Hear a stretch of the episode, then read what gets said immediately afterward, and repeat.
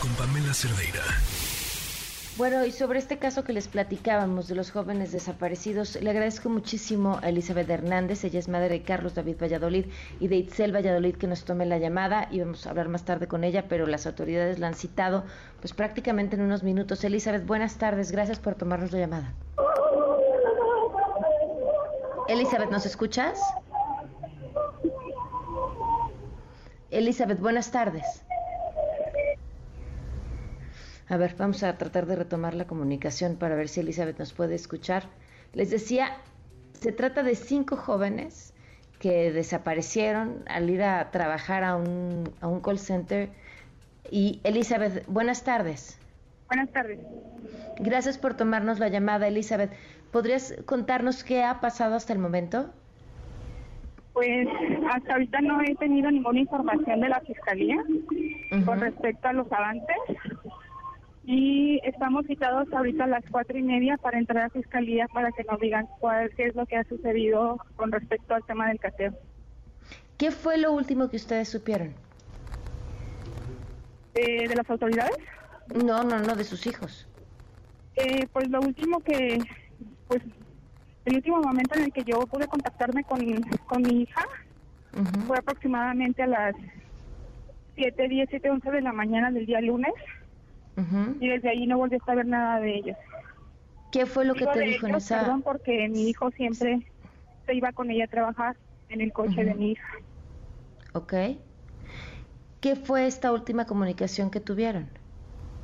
Eh, ella salió, lo que pasa es que no vivimos cerca de la ciudad y ella salió rumbo en la carretera Nogales y yo alcanzo a ver en el en la ubicación del, del tráfico que había un choque. Entonces le marqué para decirle que se metiera al lado del pueblo de la venta del astillero para que evitara el choque de un tráiler que estaba más adelante y ya más adelante iba a estar libre de tráfico. Y lo hizo, lo hicieron y yo más cuando salieron de esa zona me mandó un mensaje y me dijo, mami, todo bien, ya está libre el tráfico. Y fue todo lo que supe. ¿Ya no llegaron a donde se dirigían? No lo, no lo sé porque yo ya no ya no me ya no hablé con ellos, ya no me mandaron ningún mensaje. ¿A dónde iban? A trabajar.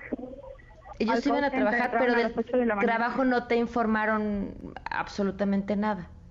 No, no me dijeron, ya no me, ya no me dijeron nada si llegaron, nada. La última comunicación fue ese horario. ¿Y en el lugar en donde trabajaban has buscado tener alguna comunicación?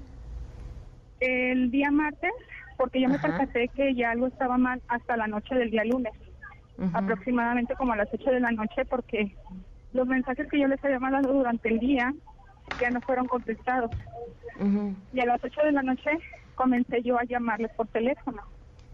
Me di cuenta que un teléfono estaba apagado, el otro también, seguí insistiendo y al ver que no tenía yo comunicación, le pedí a uno de mis hijos, que es quien tiene la ubicación del iPhone de mi hija, que revisaran la aplicación para ver en dónde se encontraba. ¿Y qué les y me dijo, está en tal lugar, en Privada López Cotilla y casi esquina con Francisco y Madero. Y me dijo, mamá, tienen cuatro horas o de menos el celular. Me marca si ahí fue apagado desde las casi cuatro once de la tarde. Entonces... ¿Fueron ustedes para allá? ¿Perdón? ¿Fueron ustedes para allá? Esa noche yo mandé a su papá que fuera y me dijo que, que se acercó al lugar. En el lugar hubo dos personas que le preguntaron que si quería ingerir alguna droga, que ahí había venta, pero no en, afuera del lugar, sino en la zona. Este y pues él se retiró. Él se retiró, no se pudo quedar a ver más, nomás me dijo que ahí el carro cerca no estaba que tampoco se escuchaba ruido de nada, todo estaba como muy tranquilo, las casas de ahí alrededor apagadas. En la mañana del, del día martes yo pasé y también se veía todo muy tranquilo, no había nada, pasamos pues con precaución. Yo me dirigí, a, me, me dirigí que uno de sus amigos, compañeros me pudieran dar información de mis hijos y mi sorpresa fue que cuando llegué, toqué timbre, nadie me abrió. y este y por ahí unas personas que iban pasando en el lugar les pregunté que si sabían algo, por qué motivo no estaban por ahí cerca. Los coches que pues por lo regular siempre estaban estacionados. Y me dijeron que con una cara muy asustada no sabían qué es lo que había ocurrido, me preguntaron qué, qué es lo que hacían en ese lugar, porque todo el tiempo era un era una rutina de tranquilidad, entraban a un horario, salían a un horario y no había movimiento raro.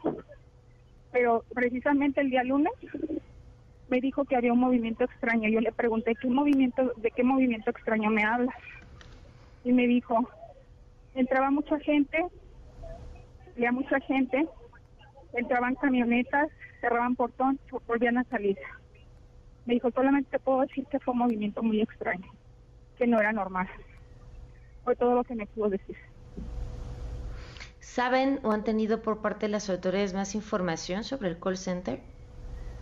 No, creo que ya hubo un cateo el día miércoles y ayer me dijeron el día miércoles en la noche que todavía estaba ahí en fiscalía yo que me iban a informar el día de ayer por la mañana, no me hablaron. Yo me acerqué el día de ayer a las 2 de la tarde para pues que me dieran información y me dijeron que estaban muy ocupados y que no me podían atender y que si yo me podía ir después ellos se comunicaban conmigo. Les dije, no, yo me voy a, yo me espero. ¿Cuánto tiempo crees que se van a tardar? Me dijo, de dos a tres horas. Yo le dije, no te preocupes, yo me espero. O sea, fue como dos, tres veces insistencia a que yo me, pues me retirara. ¿Cuánto tiempo tenían trabajando ahí? Aproximadamente como tres meses. ¿Y alguna vez te comentaron de qué era este call center o qué era lo que hacían? Pues nada más me comentaron que, que se hacían cobro a hipotecas vencidas de gente que no pagaba y ayer escuché a una mamá de ahí que su hijo le comentó que ahorita no estaban haciendo eso, que estaban vendiendo tiempos compartidos. ¿Cuántas personas son las que desaparecieron de ahí además de tus dos hijos? No tengo idea de cuántas exactamente, pero pues por lo regular siempre eh, mi hija me comentó en otros call centers pues que, los lugares eran aproximadamente entre tres, entre 10 y 15 personas para no saturar. Pero de ese lugar a mí nunca me dijo cuánta gente había, la verdad. Pero ya tienen identificados por lo menos a tres familias más que están buscando a sus hijos, ¿no? Sí, y fue porque nosotros nos pues nos conocimos el día de ayer ahí en Fiscalía, coincidimos, pero no sé cuánta gente más hay. Tenían planeada hoy una manifestación y les hablaron de la Fiscalía que querían verlos. Eh, igual piensan hacer la manifestación y a qué hora vas a ver a las autoridades. Sí, el día de hoy me hablaron para decirme que, te, que nos citaban a las cuatro y media de la tarde en Fiscalía para darnos la información. Y yo le dije que ya ese horario no podía, que sí podía ser más temprano, como a las dos de la tarde.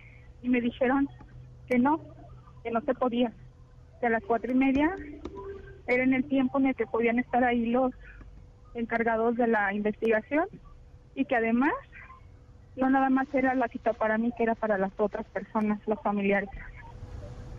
Pues estamos al pendiente de tu reunión y si es posible nos comunicamos más adelante en cuanto salgan y te agradezco muchísimo, Elizabeth, la oportunidad de platicar. Muchas gracias también por la oportunidad de este tiempo. Buenas tardes. Noticias MBS con Pamela Cerdeira.